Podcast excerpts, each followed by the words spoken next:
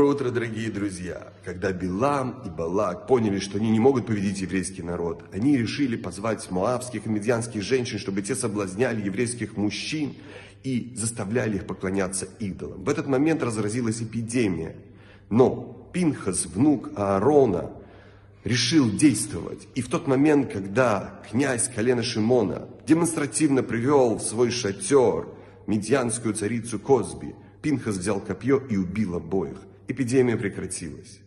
Пинхас дал на все поколения хороший пример, что иногда, когда руководители и люди, знающие, как действовать, не могут быстро принять решение, то другие люди, которые стоят ниже них, могут использовать свой шанс, использовать свой потенциал, принять решение и совершить важное действие в нашей жизни, подняв тем самым свой статус, как это сделал Пинхас и заслужил пост священника.